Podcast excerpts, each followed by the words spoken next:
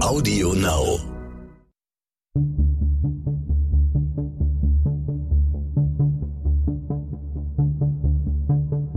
Wie überführt man einen Mörder?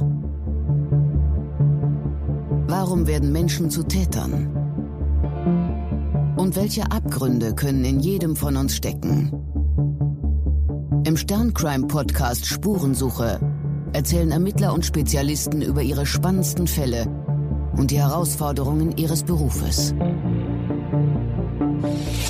Sigrun Rossmanit ist forensische Psychiaterin und hat neben wahnsinnig vielen anderen äh, Sonderausbildungen auch eine Qualifikation als kriminalpsychologische Tatortanalystin.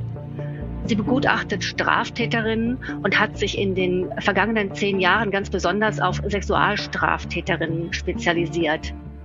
Mein Name ist Silke Müller. Ich bin Reporterin für Stern Crime und ich spreche mit ihr unter anderem über die grausamen Rituale junger Frauen. Liebe Frau Rossmann. Ja, ich bin Fan. Hallo. Das Hallo. Morbide und die Psyche, das sind ja zwei ausgemachte Wiener Spezialitäten. Was fasziniert Sie seit Ja. rund 40 Jahren an diesen Abgründen? Mich fasziniert immer wieder an Menschen, dass sie aus Krisen Chancen machen können, selbst wenn sie in Abgründe gelangen oder auch diese selbst verursachen. Das versetzt mich immer wieder in Staunen und immer wieder von neuem in Spannung. Sie sagten einmal, die dunkle Seite von Frauen würde unterschätzt. Ja, das glaube ich auch. Äh, Wobei ich hier wirklich betonen möchte, dass ich nicht zu denjenigen gehöre, die Frauen in irgendeiner Weise schlecht machen wollen oder diffamieren wollen. Mir geht es eigentlich darum, dass zum Ganzen auch dazu gehört, dass in weit weniger Fällen, aber doch Frauen auch Täterinnen, Gewalttäterinnen sind und dass das so völlig untergeht in der Gesellschaft. Das, man kennt Frauen immer nur als Opfer, was sie 90 Prozent sind, aber eben nicht nur. Ich habe mir vorgenommen, in diese dunkle Ecke etwas hineinzuleuchten und völlig wertfrei und vorurteilslos einfach mich mit Gewalttaten von Frauen zu befassen. Und dazu habe ich jetzt ein Buch fertig geschrieben, was nächstes Jahr publiziert wird. Können Sie uns so ein bisschen erzählen? Sie haben sich ja in den letzten zehn Jahren, wenn ich das richtig verstanden habe, ganz besonders auf Sexualstraftäterinnen äh, spezialisiert. Und ich habe auch gelesen, dass Sie eine Ausbildung in kriminalpsychologischer Tatortanalyse gemacht haben. Können Sie uns so ein bisschen beschreiben, Ja. wie sieht denn eigentlich Ihr Alltag aus? Gehen Sie zu Tatorten? Sie schreiben ja auch Gutachten. Vielleicht können Sie uns ein bisschen was über Ihren Arbeitsalltag erzählen. Also ich bin seit 25 Jahren fast Strafgerichtsgutachterin und bekomme von Strafgerichten Aufträge zur Beurteilung der äh, Schuldfähigkeit, auch anderen Fragestellungen und habe im Lauf der Zeit festgestellt, dass immer wieder eigentlich so nebenbei von Gewalttäterinnen, oft genug auch von Opfern natürlich, Hinweise kommen, dass auch sexuelle Handlungen erfolgt sind oder sexuelle Handlungen erfolgen. Auch in meiner Praxis habe ich das natürlich. Ich bin auch eine klinische Psychiaterin, Neurologin und Psychotherapeutin, das seit 41 Jahren fast. Und die Forensik habe ich eigentlich nach meinen drei Kindern begonnen, damit ich mein Hirn wieder gewissermaßen aufmöbliere, was wirklich gelungen ist, weil ich das als ein spannendes, aber schwieriges Fach noch immer erlebe. Und da habe ich festgestellt, dass es durchaus äh, Frauen gibt, die sexuellen Missbrauch machen, aber dass das bei den Opfern noch weit schambesetzter ist, darüber zu sprechen. Und man glaubt es auch gar nicht. Also man nimmt irgendwie durch ein, ich würde sagen, gute Mutter-Stereotyp an äh, oder gute Frau-Stereotyp an, dass Frauen nicht imstande sein könnten, sexuelle Übergriffe zu tätigen. Ich glaube, Experten, wenige aber doch, haben sich seit etwa zehn Jahren jetzt damit befasst und das kommt immer mehr ins Rollen. Natürlich kommt das auch vor, wenn auch weit seltener. Und Frauen, die deswegen verurteilt werden, sprechen schon darüber, aber auch das schambesetzt. weil es etwas ist, was sich ja niemand vorstellen kann. Schon die, die Vorstellung bei eigenen Zeugung, Sexualität der Mutter ist ja letztlich unvorstellbar. Geschweige, dass diese Mutter nun missbraucht. Und das gibt es natürlich. Das hat es seit langem gegeben. Das gibt es in der Geschichte und in der Kultur der Menschen und wird immer wieder verdrängt. Und daher habe ich mir gedacht, ich aus einer praktischen Sicht mache ich jetzt einfach eine Zusammenstellung von Fällen und gebe meine eigenen Gedanken dazu. Mhm. Und eine kleine empirische Arbeit, eine sehr kleine habe ich auch gemacht. In Deutschland gibt es ja eine viel größere, für mich sehr interessante Arbeit einer Juristin an der Universität Tübingen von der Frau Dr. Unger. Die hat Sexualstraftäterinnen eine empirische Analyse nach Strafakten äh, gemacht, meines Wissens nach die einzige Studie, die etwas derartiges macht und hat festgestellt, dass Frauen ganz anders als Männer umgehen bei sexuellen Übergriffen, bei Missbrauchstäterinnen und Vergewaltigerinnen. Das kann ich zum Großteil alles nachvollziehen, aber nicht alles. Mit was für Täterinnen-Typen hat man es denn da zu tun? Der bekannteste und eigentlich am wenigsten als Täterin in Erscheinen tretende Typ ist eine Lehrerin, die einen minderjährigen oder unmündigen Knaben oder ein Mädchen missbraucht oder eine Erzieherin oder eine äh, Sportlehrerin. Gerade bei Lehrerinnen haftet meist so ein Flair der Romantik an. Ganz im Unterschied zu Männern, die werden sofort kriminalisiert und beschimpft. Das sind sofort Pädosexuelle. Äh, bei den Frauen ist das so wie, äh, ja, die, die führt den Jungen in die Liebe ein, nicht? Äh, das hat Filme gegeben, Oscar-prämierte Filme, Herzflimmern vor vielen, vielen Jahren, wie eine Mutter eigentlich einen Inzest praktiziert am Sohn, mit dem sie ihn heilt. Das war so die, der Ausgang dieses Filmes. Hat alle fasziniert, mich auch. Ich habe gar nicht an Missbrauch oder an Inzest gedacht. Die Oscar-Jury offenbar auch. Dann gibt's die Frau, die bereits selbst missbraucht wurde oder auch in deren Familiensippe Missbrauch erfolgt ist und die wieder missbraucht. Oftmals äh, schon in Erscheinung getreten mit äh, nicht sexuellen Delikten, also wie sozial unterwegs, kleinere, größere Straftaten, aber noch keine Sexualstraftaten und die dann Kinder missbraucht, eigene bekannte Frauen sind ja Konflikt- und Beziehungstäterinnen, sieht man auch bei den Sexualdelikten. Und wo gewissermaßen zunächst aus einer Zuwendung oder aus einem Spiel äh, allmählich eine sexuelle Handlung sich ergibt, die einfach getarnt ist unter Gesundheitserziehung oder man macht das aus Liebe, wenn man sich liebt, macht man das oder plastische Sexualaufklärung und wo ganz selbstverständlich so Masturbationsrituale stattfinden zur Gesundheitserziehung natürlich wo die Mutter beispielsweise dann äußert, jeden Morgen habe ich so eine Arbeit mit dir und der Junge sich schuldig fühlt, dass er der Mutter so eine Arbeit macht. Also das heißt, es sind so unter dem Deckmantel des Unglaublichen und Unmöglichen passieren sicher sehr viel mehr sexuelle Handlungen durch Frauen, als wir glauben können. Ist das auch ein Bewusstseinswandel, dass wir das heute auch anders sehen und bewerten als vielleicht vor 20, 30 Jahren, weil einfach eine andere Form von Aufklärung stattgefunden hat? Ich glaube, so allmählich kommt es, äh, kommt es heraus, weil natürlich Missbrauch in verschiedenen Institutionen von Männern äh, getätigt und auch äh, in religiösen Institutionen, aber auch in Waisenheimen äh, und so weiter, äh, ist man einfach sensibilisierter geworden. Die Frauen sind ja erstaunlich davongekommen noch. Äh, man hat ja zumindest in Österreich äh, kaum eine Frau äh, belangt oder zumindest ist das wenig in das öffentliche Bewusstsein getreten. Ich höre aber immer wieder und habe das, also es sind keine Einzelfälle, äh, die mir erzählen, dass sehr wohl sexuelle Bedürftigkeit von Erzieherinnen, von religiösen Erzieherinnen aufgetreten sind, die und die Kinder gewissermaßen missbraucht wurden, Jungen wie Mädchen, mehr oder weniger penetrant auch sexuelle Handlungen vollzogen, zunächst als Zärtlichkeit, allmählich dann immer mehr und äh, immer mehr unter Druck auch gesetzt. Das, ist, das gehört ja zum sexuellen Missbrauch, das wissen wir ja, dass die Opfer mit Angst abhängig gemacht sind gewissermaßen und auch mit Drohung, dass sie ja schweigen müssen.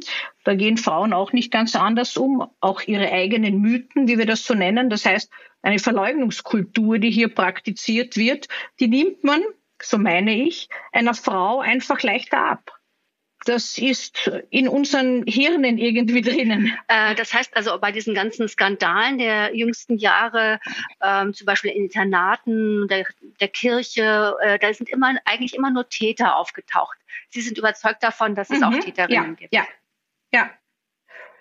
Also nicht mhm. nur ich, ich bin ja nur Gutachterin. Also es gibt viele Beratungs- und Opferschutzzentren, die ebenfalls davon überzeugt sind. Aber die haben das schon lange äh, kundgetan und das ist, bleibt einfach ungehört. Man nimmt es nicht an und der kam zu dem Ergebnis, könnte man mit Morgenstern sagen, dass das Traum, dass ein Traum war, das Erlebnis und, so schließt der Messer scharf, nicht sein kann, was nicht mhm. sein darf. Und man muss dazu sagen, dass die Opfer sich noch mehr scheuen, über den Missbrauch durch eine Frau zu berichten. Das ist eine Erfahrung, die ich aus der Praxis äh, kenne. Aber auch, ich mache auch Opferbegutachtungen, weil wir die Schwere der Störung feststellen sollten und damit ja auch unmittelbar Einfluss auf den Strafrahmen nehmen des Täters oder der Täterin. Und über den Missbrauch einer Frau spricht man noch weniger. Es ist einfach eine Schande. Es ist unvorstellbar. Es ist auch Schwäche dann wahrscheinlich, die man nicht zugeben möchte. Naja, Schwäche. Äh, es ist so eine Eigenheit von Opfern, dass sie sich mitschuldig fühlen, weil sie ja auch schuldig gemacht mhm. werden, nicht? Oft genug sind ja die Mythen dann, man hätte den Täter oder die Täterin verführt. Ein Kind verführt nicht. Das ist die Sexualisierung der Erwachsenen. Aber das sitzt. Und es ist so schambesetzt, dass man es für sich behält oder äh, wenn man eine Therapie macht, dass man es gewissermaßen in den Tresor versteckt, um nie wieder damit umzugehen. Ich finde das persönlich, natürlich sollte das jedem überlassen sein, aber sehr schade, dass das nicht auch zur Sprache kommen kann. Es gehört einfach dazu und ein bisschen das Anliegen meines Buches ist es, es gehört zum Ganzen. Es gehört zum Menschen. Leider auch diese destruktive Entgleisung. Und dazu gehört auch, dass wir auf Frauen ein Licht werfen und einfach äh, vorurteilsfrei hinschauen mhm. und sagen, ja, hin und wieder passiert es. Viel seltener als bei Männern. Frauen sind, sind keine Sexualtäterinnen, die gewissermaßen aus einer überschäumenden Libido jemanden anspringen auf der Straße und jetzt äh, Gewalt anwenden und sexuelle Handlungen sich holen. Nein, das sind sie nicht. Aber sie werden oftmals äh, gewissermaßen auch ausgelassen. Man nimmt an, sie haben ja gar kein Sexualwerkzeug. Denen fehlt ja etwas. Die können gar nicht vergewaltigen. Also so ist es ja wieder nicht. Ich kenne genug Fälle, wo mit Hilfsmitteln schwere Verletzungen an den Opfern gemacht werden, zum Beispiel in Frauengefängnissen, wenn in einer Mehrfrauenzelle es plötzlich so zu einer Gruppenstimmung kommt und eine gemobbt wird. Dann kann es passieren, dass man unter Anwendung von verschiedensten Daten, die zur Demütigung letztlich dienen. Also man, äh, man zwingt sie, sich nackt auszuziehen, man zwingt sie, Urin zu trinken, man verletzt sie, man schlägt sie, so dass sie gewissermaßen wehrlos und ein gutes sadistisches Opfer wird. Ja, also ein für, sind sadistische Handlungen, wenn man die Kontrolle jetzt hat. Und man bringt einen Grund vor, dass sie irgendeine Verfehlung gemacht hätte. Sie hat irgendjemanden verraten an eine Beamtin oder hat gestohlen oder weiß ich was. Meistens sind es Pseudo-Argumente, manchmal stimmen sie vielleicht auch, das kann ich nie beurteilen. Äh, und dann kommt es dazu, dass man gewissermaßen den eigenen Selbstwert äh, aufmobbt, äh, die Macht und die Kontrolle erlebt und Willkür, aggressive Handlungen im Sinne von Einführen des Besenstils oder Zwingen, äh, das Opfer mit einer Gurke sich selbst zu befriedigen und so weiter. Und jetzt kommt etwas, das bei Frauen etwas einsetzt, wenn die das machen, was mich erstaunt in der öffentlichen Interpretation. Diese Frauen, die sowas machen, sind, sind meistens, machen sie nur Strafrituale. Das sagen sie mhm. selbst. Ich habe das auch publiziert. Ich glaube es nur nicht ganz. Da wird die sexuelle Komponente verleugnet, ebenso wie sie in der Mittäterschaft und in der Lockvogelfunktion meines Erachtens nach oft genug verleugnet wird. Wenn ich so lese, wie zum Beispiel die empirische Arbeit der Frau Dr. Ungar manchmal interpretiert wird, dann lese ich, Frauen sind Mittäterinnen nur. Aus Liebe zum Haupttäter, aus Angst ihn zu verlieren. Ja, mag sein, aber nicht nur. Äh, Frauen äh, machen nur Hands-off-Delikte. Das heißt, sie machen keinen Körperkontakt. Also sie nehmen auf, sie filmen, äh, sie weisen das Opfer an, sexuelle Handlungen an anderen oder zu vollziehen und so weiter. Ich kann nur sagen, ich glaube nicht, dass das so stimmt. Ich habe ganz wenige Fälle. Ich möchte mich gar nicht vergleichen mit dieser empirischen Arbeit. Ich habe nur 16 Fälle. Bei mir stimmt es nicht. Diese Frauen zwischen 2003 und 2015, die ich untersucht habe, die haben sehr wohl mitgemacht. Und manche der Opfer sagen auch, dass sie die, die Frauen stöhnen gehört hätten. Die Frauen selbst artikulieren sich aber als Mittäterinnen und werden auch sofort als solche erachtet. Ich glaube, das passiert manchmal zu leichtfertig. Das ist ja auch ein, äh, ein Moment gewesen, als äh, diese großen Missbrauchsskandale in jüngster Zeit aufgedeckt wurden, das Horrorhaus in Höxter, Staufen ja. oder zuletzt Münster. Dann kommt immer mit so einem ganz großen Erstaunen, ja. oh mein Gott, da war ja auch eine Frau, die zumindest irgendwie Räume zur Verfügung mhm. gestellt hat mhm. oder vielleicht gefilmt ja. hat. Und das erscheint dann als ganz besonders mhm. monströs, monströser als die Taten der Männer. Ja, naja, das sehe ich genauso, wie Sie das schildern, weil die Mutter, Mutter ist so eine ganz ursprüngliche Schutzfunktion im Bewusstsein von allen präsent letztlich. Sie schützt. Eine Mutter, die nicht schützt, kann man sich ja gar nicht vorstellen. Man kann sich schon gewalttätige Frauen vorstellen, aber eine Mutter, die einen ausliefert, die den zur Prostitution ausliefert oder äh, wie viele der Lockvögel zum Beispiel auch, viele, vielleicht manche der Lockvögel, muss man exakterweise sagen, äh, auch die, die, die Opfer vorbereiten für sexuelle Handlungen. Wir kennen das aus dem Milieu. Es ist aber nicht nur dort beheimatet. Es gibt also auch äh, Kreise, wo äh, Minderjährige und Kinder schmerzhaften Prozeduren unterzogen werden, um sie vorzubereiten. Und das wird letztlich nicht gesehen. Und ich weiß nicht, das, es gibt ja keine Dokumentation darüber und auch keine wissenschaftliche Diskussion bislang.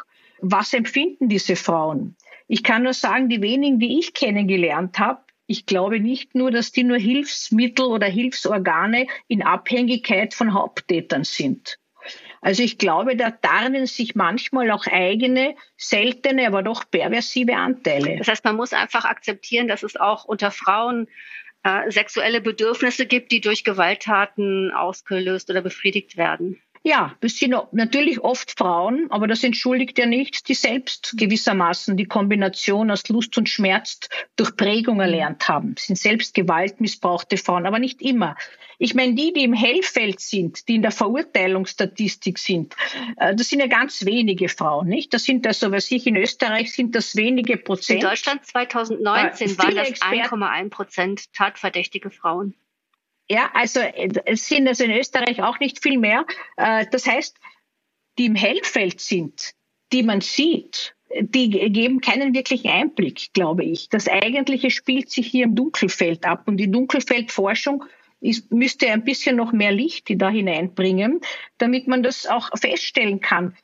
Natürlich sind das nicht nur, so wie im Hellfeld, das war ja auch in dieser großen deutschen Studie, das sind einfache, wenig gebildete Frauen, die nur einen, einen geringen, äh, also einen Hauptschul- und Lehrabschluss, glaube ich, haben. Aber ich glaube, diese Handlungen ziehen sich durch die ganze Sozietät. Mhm. Wenn man einmal sehen gelernt hat, könnte man hinschauen und sagen, ja, da gibt es Zirkel, da gibt es Kreise, da gibt es irgendwelche Rituale, äh, die ganz anders ablaufen, nicht so einfach und banal und, und brutal gewissermaßen. Die Brutalität wird in Luxus getarnt und so. Also das ist etwas, was was ich glaube, nicht noch gesehen wird. Und es gibt viele, in Amerika ist das ja schon länger gang und gäbe, aber man hat also so lange nur die Kindermissbraucherinnen und die Lehrerin, Schüler, Täterin sozusagen in den Fokus gestellt. Die kriegen dann zig äh, Jahre Freiheitsstrafe. Man hat das Gefühl, das sind Schwerverbrecherinnen, die haben eh nichts mit einem zu tun. Dass das weder Sinn macht noch irgendwas aufhält, ist auch klar. Aber ich glaube, dieser Anteil ist in gar nicht so wenig äh, Frauen vorhanden. Es, es ist äh, Minderjährige und Kinder oder wehrlos gemachte oder Wehrlose sind halt auch gute unter Anführungszeichen Objekte um selbst äh, die eigene, den fehlenden Selbstwert und das Machtgefühl aufzutanken. Und die Kombination Aggression und Sexualität ist ja keine seltene bei hm. Menschen, wird immer mehr Männern zugeschrieben, was schon stimmt. Aber sie tritt halt auch bei Frauen auf. Ich glaube auch, dass es einige Frauen gibt, die pädosexuell äh, sind von der klassischen Definition der Sexualdeviation. Nicht viele, aber es dürften welche sein. Das heißt, unter den ganzen Konsumenten oder auch Produzenten von Kinderpornografie, alles das, was sich so im Internet abspielt, äh, da sehen Sie durchaus auch Frauen äh, als Täterinnen. Ja, das weiß man inzwischen. Diese Frauen treten ja zum Beispiel gar nicht nur in, äh, in so als Sexualstraftäterinnen äh, oder Sexualtäterinnen auf, sondern die machen ja auch das, was man so in, in, in diesen Cyberkreisen nennt. Also die nehmen etwas auf und äh, äh, stellen dann das Opfer bloß oder verlangen also was Gott, was alles, damit der andere wird ständig verfolgt mit irgend und briskiert mit irgendwelchen Aufnahmen, die man von ihm macht. Also gerade junge Frauen, und das ist auch erstaunlich, auch unter den äh, Sexualtäterinnen gibt es junge Frauen und zwar gar nicht wenig. Bei mir waren es auch fast die Hälfte waren jung. Was meinen Sie mit jung? Naja, äh, in Österreich sind das entweder äh, Jugendliche oder junge Erwachsene, nicht 14 bis 17 ah, ja. oder 18 bis 20. Ab 21 gilt bei uns das Erwachsenenstrafrecht. Mhm. Und da kann man feststellen, dass äh, manchmal im Alter von 14 bis 17 durchaus so sexuelle Übergriffe erfolgen, manchmal seltener allein, aber auch das gibt es, äh, sondern manchmal auch so in Peer Groups, in Gangs. Da herrschen ja andere Regeln und da herrschen äh, auch ganz brutal. Haben Sie da ein Beispiel und da, ja, da habe ich schon ein Beispiel. Also das kann durchaus sein, dass zum Beispiel äh, so ein Gangmitglied, was sich dorthin flüchtet, gewissermaßen, weil es Struktur und Liebe, wie Sie immer sagen, sucht, ja, äh, Zugehörigkeit irgendwo, um Halt zu finden, um gewissermaßen ein, eine Struktur, wenn sie auch straff und brutal ist, zu haben. Dem wirft man zum Beispiel vor, dass es äh, die Gang verraten hat oder dass es sich nicht konform verhält oder dass es mit anderen Kontakte hält, die nicht gewünscht sind. Und dann kann es so Strafrituale geben. Diese Strafrituale äh, werden praktiziert von, von einigen in der Gruppe und in der Gruppe neigen ja alle Menschen fast zu, wenn es um Gewalt geht, zu mehr Gewalt, als, als sie allein als Täter oder Täterin fähig wären. Das macht die Gruppendynamik aus. Und dann wird das praktiziert. Der wird also gewissermaßen ein Strafritual aufoktroyiert und die wird mit sexuellen Handlungen und mit sadistischen Handlungen gezwungen, äh, an der Leine herumgeführt wie ein Hund oder sie muss verschimmeltes essen äh, oder äh, ganz im Extrem auch äh, ganz äh, schlimme äh, Verletzungen zugefügt bekommt, wie zum Beispiel Zigaretten werden ausgedrückt auf ihr. Und irgendwann wird sie gezwungen zu sexuellen Handlungen oder sich selbst stöhnend vor anderen zu präsentieren, um zu zeigen, wozu die anderen sie bringen können. Also all das was einen anderen Menschen gewissermaßen fast vernichtet. Mhm. Je mehr Schmerz er zugefügt bekommt, umso mehr unterwirft er sich. Also diese sadistischen Handlungen ohne das Einverständnis des anderen äh, eignen sich besonders gut für solche äh, Strafrituale. Das gleicht ja strukturell dem, was Sie auch über die Gefängnisinsassinnen erzählt haben.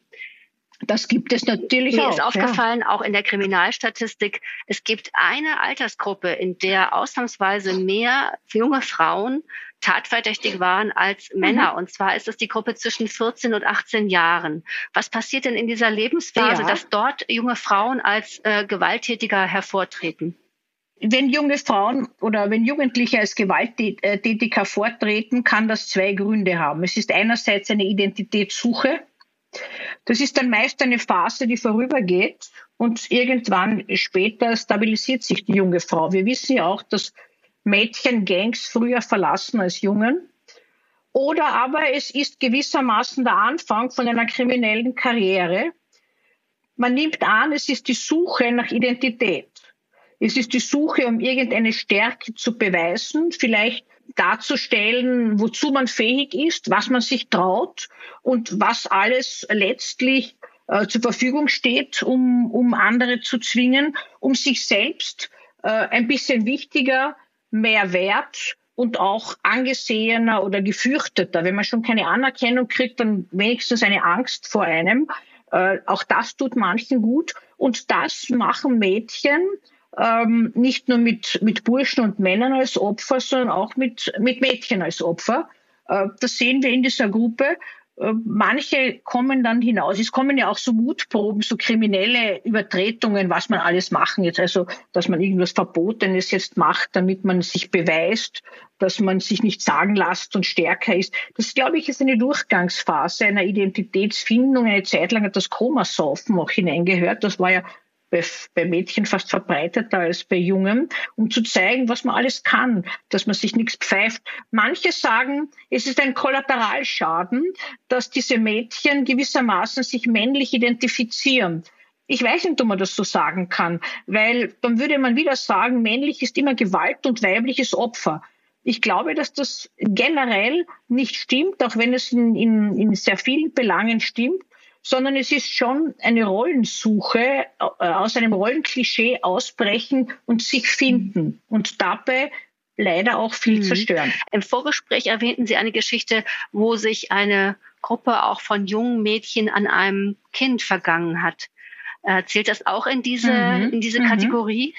Ja, das war ja nicht nur ein Kind, sondern es war, sondern es waren zwei junge Frauen, äh, befreundete Frauen und zwei junge Männer.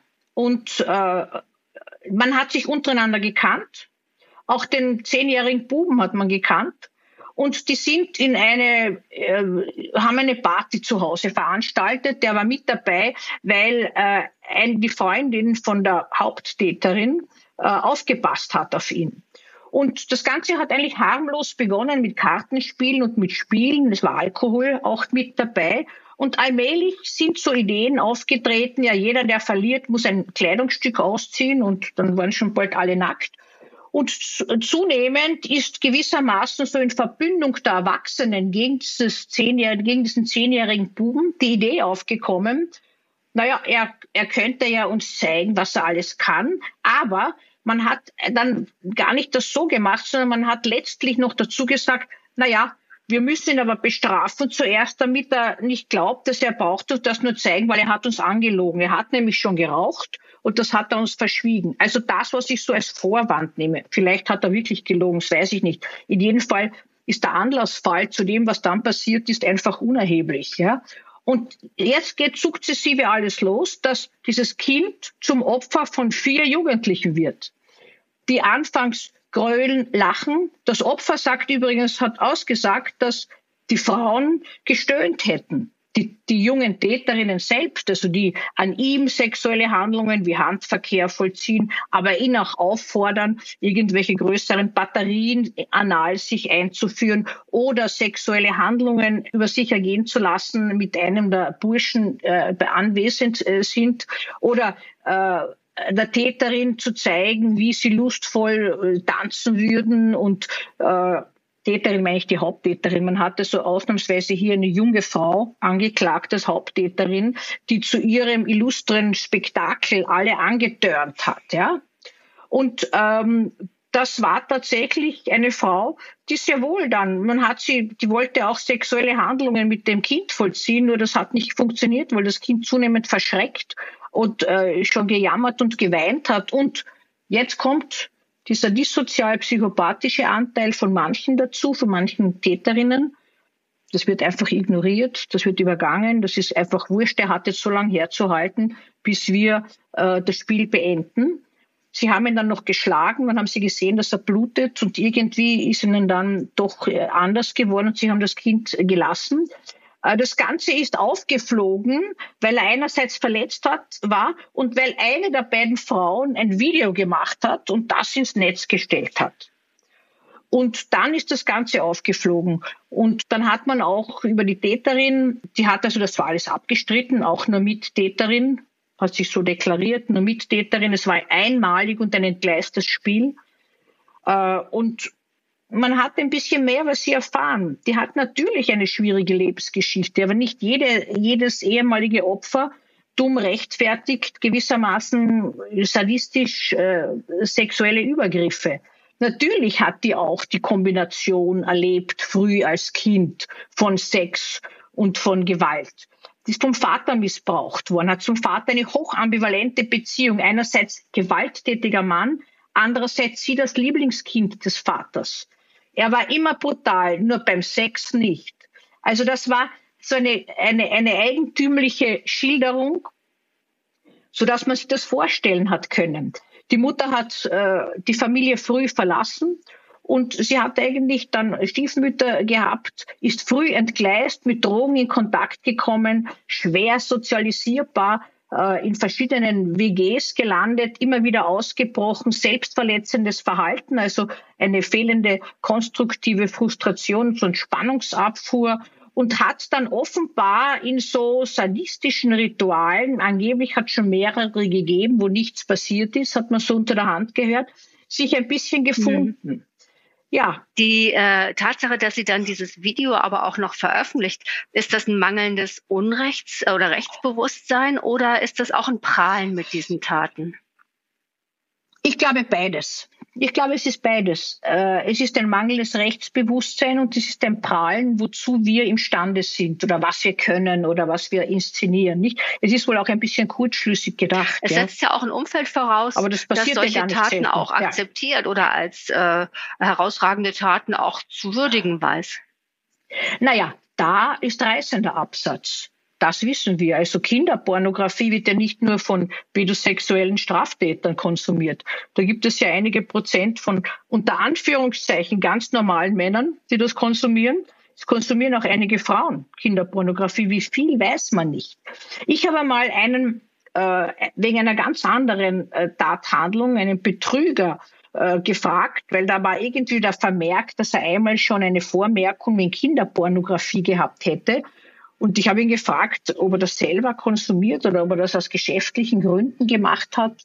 Äh, da hat er mir vermittelt, dass er hin und wieder zur Entspannung sich das anschaut. Nun war das ein Mann, der war eigentlich bei Frauen, selbst im Gefängnis, sehr begehrt. Und ich habe mich gefragt, was diesen Mann zur Kinderpornografie bringt und habe ihn auch gefragt, was, sie, was ihn dazu bringt. Er hat gemeint, es sieht ihn so an, dieses Unberührte noch, dieses, wo man so potenziell der Erste sein könnte, etwas jetzt ganz für sich zu besitzen und ganz sein eigen zu machen. Also so ein Besitzergeist. Das hätte ihn irgendwie erotisiert.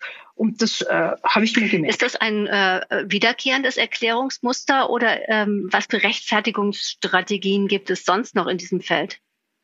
Naja, wiederkehrendes Muster, das weiß ich nicht. Ich weiß nicht, wie viele der nicht pädosexuellen Täter oder Täterinnen sich das anschauen. Sexuelle Handlungen, sexuelle äh, Übergriffe werden immer gerechtfertigt, von männlichen wie von weiblichen Tätern. Wir sagen dazu Mythen. Äh, auch die Kinderpornografie Frauen tragen ja gar nicht selten dazu bei, dass das äh, publik wird und auch ver veröffentlicht wird und können das auch gut. Manche machen das aus Geschäftsgründen und manche machen es einfach aus einer Gefühllosigkeit oder manche dabei, so ist zumindest mein Eindruck, hin und wieder gewesen, äh, weist noch eine eigene Erregung auf, wenn sie zuschauen, wie die minderjährige Tochter mit irgendeinem Freier, den man jetzt im Darknet kennengelernt hat, äh, sexuelle Handlungen vollzieht. In seltenen Fällen kommt das auch gewissermaßen als Familieninzest vor, dass eine Mutter äh, zuschaut, wie der Vater mit der Tochter sexuelle Handlungen vollzieht und dabei Erregung erfährt. Das ist etwas ganz Geheimes und wird gar nicht thematisiert, außer irgendwann später äh, erzählen die Kinder das irgendeinem Therapeuten oder einer Therapeutin und kommen drauf, dass das, was ihnen ganz selbstverständlich als Liebe präsentiert wurde, eigentlich keine Liebe sein kann, sondern ein entgleistes sexuelles Handeln in der Familie. Was passiert eigentlich mit diesen so äh, brutal missbrauchten Kindern? Ähm, haben Sie damit Erfahrung? Ich habe keine Erfahrung, weil ich behandle die nicht. Das, was ich in meiner Tätigkeit mache, ist, ich äh, untersuche erwachsene Menschen, äh, die gewissermaßen irgendwann plötzlich doch sich entschließen, Anzeige zu erstatten. Und in Österreich ist es dann so, dass äh, der Betroffene, die Betroffene eine schwere äh, Störung aufweisen muss, die also einer schweren Gesundheitsgeschädigung ent, ähm, entspricht, äh, damit diese nach vielen, vielen Jahren, damit dieser Prozess überhaupt in Gang kommt. Und das ist oft sehr, sehr schwierig. Was ich schon in der Praxis habe, sind immer wieder Frauen und Männer, die traumatisierte Symptome aufweisen, später Angststörungen, meistens die Kombination von Wut und Angst haben. Angststörung äh, kann ja auch eine Plombe über Wut sein und dabei die gefühlte Ohnmacht von früher haben oder die die Sexualstörungen haben, die sagen, immer wieder, wenn ich jetzt lustvoll mit meinem Freund oder Partner zusammen bin, schiebt sich das Bild von damals drüber und ich krieg's nicht los. Können Sie mir nicht helfen? Naja, und da gibt es ja verschiedenste Methoden, Möglichkeiten, äh, ein bisschen mitzuhelfen. Man kann aber erstaunlicherweise für mich vor Jahren inzwischen selbstverständlich nicht sagen, dass ein wirklich schwer erlittenes Trauma auch wirklich schwer erlittene Folgen zeitigt. Es gibt ja keine eins zu eins Regel. Manchmal sind es, man kann es nie objektivieren, aber wenn man das benennen sollte, könnte man sagen, eigentlich gar nicht so schwere Traumen, die wahnsinnig schwere Folgen zeitigen. Und umgekehrt, manchmal sind Kinder in extremen Situationen ausgesetzt gewesen und finden sich einigermaßen zurecht. Also was hier ausschlaggebend ist, eine vorbestehende schon Resilienz oder eine allmählich eine Schutzhülle, die man sich aneignet, das kann das ich so nicht sagen. Das ist sehr, sehr individuell wahrscheinlich, ja. Hm. Wann erzählen ja. denn Frauen eigentlich, was wirklich vorgefallen ist? Also wann bricht diese letzte Schranke oder äh, wo ist der Moment, wo sowas ähnliches wie eine Wahrheit auf den Tisch kommt? Naja, eine Wahrheit weiß ich gar nicht, ob die je am Tisch kommt. Äh, manchmal passiert es, äh, dass zum Beispiel in meiner Praxis äh, vor vielen Jahren schon. Eine Großmutter mir ganz selbstverständlich, die war da, weil sie Depressionen gehabt hat. Und die hatte zu mir erzählt, dass ihr das Kind so fehlt, also das, äh, das Enkelkind so fehlt. Und das war früher so lustig und da haben sie gespielt und da hat sie auch Nutella äh, auf ihre Muschi gestrichen und das Kind hat das dann heruntergelutscht und das war ein lustiges Ritual. Und äh, ja, das war für beide schön. Da habe ich kurz innegehalten und dann hat sie, äh, hat, sie, hat sie das gemerkt. Da habe ich gesagt, das ist aber, jetzt muss ich ganz ehrlich sagen, auch wenn ich Ihre Therapeutin bin, ein eigentümliches Ritual. Das würde in meine andere Sparte passen, nämlich in die Forensik. Wie sind Sie denn auf diese Idee gekommen? Ja, hat sie gesagt, das habe ich gelesen und das machen manche mit ihrem Hund. Sag, ich bin selbst Hundebesitzerin, ja, ich habe vier Hunde. Äh, sag ich, was, Nutella, geben dir einen Hund? Nein, Leberwurst. Sie kennen doch diese, wie heißt das? Hat das in Deutschland einen Song gegeben? Äh, Claudia hat einen Schäferhund. Die Ärzte, kennen Sie das nicht? Na, sage ich, das kenne ich eigentlich nicht. Und dann hat sie mir das erzählt, dass sie mit dem Hund auch sexuelle Spiele gemacht hat und das einfach gedacht hat, dem Hund hat's so getaugt, ihr hat's getaugt, dem Kind auch. So war das. Äh, beherrschen Sie sich dann in Ihrer Funktion als äh, Gutachterin oder auch Wissenschaftlerin? Wie, wie gehen Sie mit sowas um? Da bin ich Therapeutin gewesen. Das ist viele Jahre zurückgelegen und habe äh, allmählich versucht, ein äh, Bewusstsein zu wecken, was da passiert eigentlich. Ich meine, über die so vielen Handlungen, äh, das, da gibt's ja hm. viele, ja. Also da gibt's ja ein ganzes Portal voll da kommen sich dann die Tierschützer mit den, äh, mit den Tierliebhabern in die Haare. Die einen meinen, sie tun was Gutes und die anderen meinen, sie tun ähm, was Bestialisches. Nein, äh, da versuche ich einfach eine Selbstreflexion zu wecken. Ich bin ja kein mhm. Richter mhm. hier, sondern eine Selbstreflexion zu wecken, woraus, woraus diese Spiele entstammen. Und auch diese Großmutter sagt mir dann, naja, das Kind wollte es. Und dann frage ich schon, stimmt das? Das Kind wollte es? Ja, das Kind wollte es. Ja, Nutellas habe ich gesagt vielleicht, aber doch nicht von ihrer Scheide zu schlecken, oder? Das wollten doch Sie. Nein, mich hat's auch gefreut, aber es war lustig. Also schrittweise und das geht. Und das geht im Vertrauen. Und ich meine, es ist ja keine schwerste Gewalttat jetzt, auch wenn das ein furchtbarer äh, pädosexueller Übergriff, der lang, lang zurückgelegen ist, damals war, ist es wesentlich, dass diese Frau zumindest innehält und ihre eigenen Bedürfnisse wahrnimmt. Ich meine, ein Neubeginn hält, äh, fängt immer an mit der Selbstreflexion. Und das ist damals auch geglückt. Die war dann sehr beschämt und äh, hat dann auch gesagt, sie hätte eigentlich nicht gedacht, dass aus diesem harmlosen Gespräch mit mir es plötzlich so ernst wird, weil offenbar bin ich ernst geworden und habe versucht, irgendwie das ihr darzustellen. Äh, ja, und sie ist eigentlich noch sehr gut gelaufen, die war länger bei mir und, und hat sich einigermaßen stabilisiert, hat auch dann sagen können, ja, ich habe eigentlich körperliche Nähe gebraucht und ich habe so ich habe mich einfach wohlgefühlt und wir haben gekuschelt und das ist entglitten. Ich sehe das heute ein. Das war, finde ich, wenn das gelingt, ist schon viel hm, gelungen. Hm. Sie erwähnten auch den Fall, der sich ganz anders darstellt, wo es eben nicht um körperliche Nähe ging, sondern um eine Form von Dominanz oder auch, ich weiß nicht, kann man es auch Rache nennen? Äh, erzählen Sie doch bitte mal diesen Fall mit dem Date, was Sie auch im Vorgespräch erwähnt haben da geht es, glaube ich, um ein Stückchen Hypersexualität. Nicht? Äh, es gibt ja wenige Frauen, die das, was wir so im neuen ICD-11 soll ja so eine Kategorie der Impulskontrollstörungen, nämlich das, was wir so Hypersexualität früher genannt haben, kommen. Äh, Sexsucht, zwanghaftes Sexualverhalten, so ein Verfall an die Sinnlichkeit hat man das früher so antiquiert, aber sehr plastisch genannt. Das kommt bei Frauen durchaus vor. Das ist ein, ein unstillbares Verlangen, kann aber wahnsinnig schlecht beurteilt werden. Früher hat man das gemessen gewissermaßen an Männern, an, an der Zahl der täglichen Orgasmen oder Masturbationshandlungen. Trifft äh, meiner Frau das Bild überhaupt nicht.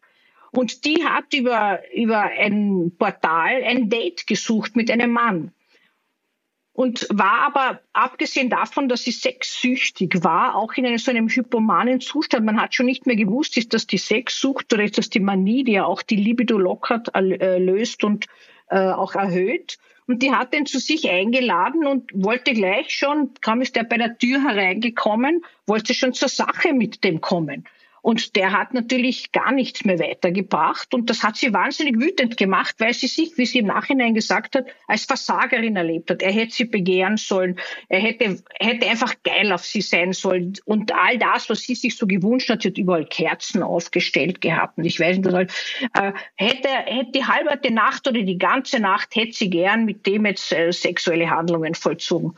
Der Mann hat gar nichts mehr weitergebracht, was ja verständlich ist. Und sie hat ihn dann aber gefesselt, damit an, an den Heizkörper gefesselt und hat ihn also äh, lange festgehalten, über Stunden festgehalten, immer wieder geschaut, ob jetzt was geht oder was ist natürlich nichts mehr gegangen. Dann hat sie ihn beschimpft, äh, dann hat sie ihn aber traktiert auch, dann hat sie ihn geschlagen, dann hat sie ihn getreten, aus einer Frustration heraus, sich nicht beweisen zu können, weil sie wollte den anderen ja nur äh, funktionalisieren, für die eigentlich ein erweitertes Masturbieren, wenn man das so betrachten würde, was nicht ähm, funktioniert hat mit ihm. Dann hat sie sich aufgebäumt, hat den Sex treu genommen, um ihn irgendwie anzutören, hat alles nichts geholfen. Der war natürlich verschreckt, äh, hat schon Schmerzen gehabt von ihren Tritten, war wütend, ohnmächtig und hat eigentlich gar nicht mehr gewusst, wie er aus der Situation herauskommt. Und irgendwann hat sie ihn dann mit einem Tritt äh, zu später Stunde hinaus befördert, noch geschimpft, er hat dann Anzeige erstattet. Und ähm, ja, und so ist das Ganze dann publik Das heißt, geworden. er hat sich aber getraut, mit dieser äh, doch für ihn ja auch mit Scham behafteten Erlebnis zur Polizei zu gehen. Naja, er ist in ein Spital zunächst gegangen und dort hat man ihm vermittelt, er muss Anzeige erstatten, weil er hatte so Schürfwunden und Hämatome am ganzen Körper gehabt und war einfach äh, ordentlich verletzt und hat Angst gehabt, dass er, äh, also hat auch eine Blutung gehabt, dass er irgendwo eine äh, Kopfverletzung hat, was er nicht gehabt hat, ja, und hat dann äh, den ganzen Vorfall geschildert und äh, dann, dann wurde Anzeige erstattet und sie wurde zur Rechenschaft gezogen. Ich meine, so manisch war die Frau nicht, weil im Gefangenenhaus war sie haltbar, gut haltbar. Also wenn sie so eine floride Manie, was man ohne die selten sieht, äh, gehabt hätte, dann wäre das ja auch äh, durch äh, Auffälligkeiten im Gefangenenhaus aufgetreten. Aber die war einfach enthemmt, sexsüchtig, wie sie auch geschildert hat. Sie hat einfach das gebraucht, wie andere die Muttermilch brauchen, braucht sie das. Das ist so wie ein Andocken für sie gewesen. So hat sie das geschildert. Das ich habe das eigentlich sonst noch nie so gehört. Und ähm, hat sich halt das so vorgestellt, man geht auf ein Datingportal da einkaufen, äh, ladet sich einen Mann ein und dann geht zur Sache die Nacht und hat gehofft, endlich einmal satt zu werden, was ja bei äh, Sexsucht ein fataler Glaube ist, ein fataler Irrglaube Wobei es ja schon auch äh, sehr populär ist, durch diese ganzen Datingportale und so zu glauben, das ist auf Knopfdruck alles so äh, zu haben. Ähm, ich glaube, was ja auch ja. ein Problem ist und warum man das Männern dann eben auch nicht abnimmt, dass eine Frau eben auch diese Kräfte entwickelt, jemanden zu fesseln und festzuhalten und zu quälen.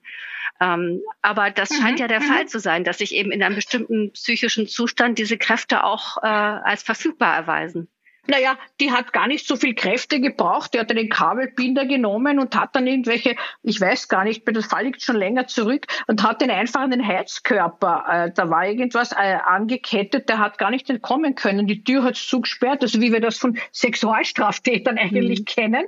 Äh, und der hat, hätte auch gar nicht flüchten können. Ja, Das Handy hat sie überhaupt genommen, alles abgenommen. Ja, Also die wollten jetzt äh, benutzen für ihre Bedürfnisse. Das, was ich schon feststelle, ist, dass Männer überhaupt eine Hemmschwelle haben, eine Anzeige gegen eine Frau zu mhm. machen. Die haben irgendwie das Gefühl, die haben keinen Opferstatus. Männer haben einen schlechten Opferstatus, wenn Frauen die Täterinnen sind, äh, weil das ist einfach nicht cool. Die sind von ihrem Gefühl her Loser. Und das will man eigentlich nicht öffentlich äh, kundtun, dass jemand dann sagt zu einem, na, gegen deine Frau, gegen die Frau kannst dich nicht wehren, die schlagt dich zusammen. Und das gibt es ja mehr als häufig. Also es gibt nicht vergleichsweise äh, zum Opferstatus von, von Frauen zahlenmäßig, aber es gibt genügend Männer, die sich scheuen, Anzeige zu machen, die zwar auch die Männerberatungsstellen wissen davon und muntern auch auf, äh, haben auch hin und wieder auch Unterkünfte, wenn Männer, die hinausgeprügelt werden, irgendwo nächtigen müssen. Aber das ist auch ein Tabuthema. Das scheint nirgends auf. Natürlich sagen viele, wir brauchen keine Männerhäuser so wie Frauenhäuser. Das mag schon stimmen. Ich befasse mich mit der Thematik nicht. Aber ich stelle fest, dass Frauen äh, schneller auch dieses ganze ähm, Opferthema ist viel rascher sensibilisiert bei einer Frau. Nicht nur in der heutigen Zeit, sondern die sind einfach von früh an mit dem vertraut und äh, das ist unangenehm und stört und heutzutage kann man es Gott sei Dank klar artikulieren. Männer nehmen das schon spät wahr. Die haben so eine Art Neglect, dass sie jetzt irgendwie ein Opfer sind oder dass, dass man mit ihnen so brutal umgeht. Und die glauben, das habe auch ich in der Praxis erlebt, von heute auf morgen wird sich das von selber legen in längerjährigen äh, Partnerschaften. Jetzt sage ich, wodurch soll sich das legen? naja, sie wird doch zur Vernunft kommen. Ist ja keine Frage der Vernunft. Und wenn, die Vernunft ist ohne die schon leise im Leben, nicht? Also, das ist etwas, was dazukommt noch, nicht? Wir fassen mal zusammen. Es wäre ein Akt der Emanzipation, auch die dunkle Seite der Frauen anzuerkennen und die schwache Seite der Männer. Ich glaube schon. Es würde allen helfen. Es gehört nämlich dazu, starke Frauen, wirklich starke Frauen nehmen beides an. Das Gute und das Schlechte in ihnen, das Starke wie das Schwache. Dann kommt eigentlich die ganze Stärke. Ähm, Sie haben ja also das alles auch so präsent, weil Sie dieses Buch gerade in diesen Tagen abgeschlossen haben, das äh, Anfang nächsten Jahres erscheint. Ja. Äh, Sie fassen ja so ein bisschen auch äh, zusammen, was Sie in 40 Jahren beobachtet haben. Haben Sie da irgendwie eine Form von Fazit? Ja, das Fazit ist, dass es den bösen Menschen nicht gibt. Das sind so triviale Aussprüche, ja. Ich habe sicher viele Menschen äh, gesehen, untersucht, behandelt, die äh, als so ganz böse allgemein erachtet würden. Und trotzdem war etwas in ihnen, was ich als gut sehe.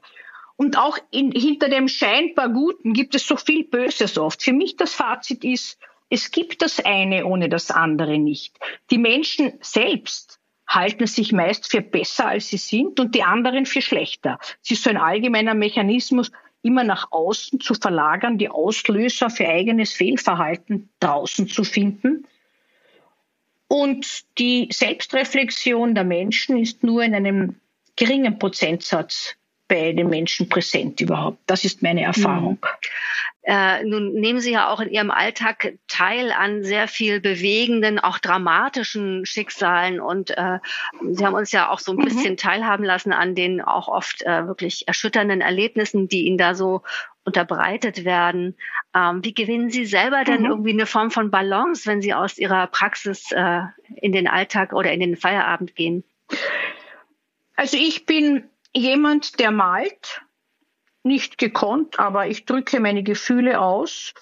Und ich bin jemand, der täglich meditiert und habe das Gefühl, ich kann alles loslassen. Äh, ich werde oft für meinen Beruf bemitleidet und ich finde es eigentlich, ich hoffe, es kommt nicht so äh, hinüber, eine Gnade, dass ich so zwischen den Welten pendeln kann, zwischen der dunklen Welt, wenn ich ins Gefängnis gehe oder ich habe noch den Beruf auch, dass ich zu Patienten und Patientinnen, die Selbstmordversuche überlebt haben, die auch in der Praxis bin. Das ist für mich schon eine Bereicherung, um die Pole des Lebens zu begreifen. Und in der Meditation äh, finde ich manchmal plötzlich völlig neue äh, Ausrichtungen und kann mich von dem allen lösen. Ich habe vier Hunde, die einfach mit mir sind und Gott sei Dank spricht um mich herum niemand mehr was am Abend, wenn ich zu Hause bin. Das wollte ich damit ausdrücken. Ich habe einen sehr verständnisvollen Mann, drei erwachsene Kinder, die früher äh, sehr viel äh, immer wieder gesagt haben, aha, jetzt hast du wieder einen schwierigen Fall, weil wenn wir dir etwas erzählen, dann sagst du immer, mhm, ja, mhm, ja, und eigentlich hörst du uns gar nicht zu. Und es hat gestimmt. Ich war befasst, weil ich lasse mich als Ganzes erfassen. Ich muss den Menschen spüren. Ich kann ihn nicht nur kriterienorientiert, Mindestforderungen psychiatrischer Gutachten erfüllend wahrnehmen. Ich muss ihn fühlen, ich muss ihn spüren, ich muss hineingehen, ich muss wahrnehmen, wie kommt es zu der Tat? Wie ist dieser Mensch? Wie ist die Persönlichkeit? Und was hat die Persönlichkeit zu tun mit dem, was der gemacht hat? Das klingt, als würden Sie das Leben sozusagen in seiner ganzen Fülle ausschöpfen. Ja, habe ich auch ja, das Gefühl. Frau Rossmanit, herzlichen Dank dafür, dass Sie uns einen Einblick in Gerne. Ihre Arbeit ermöglicht haben. Vielen Dank. Gerne.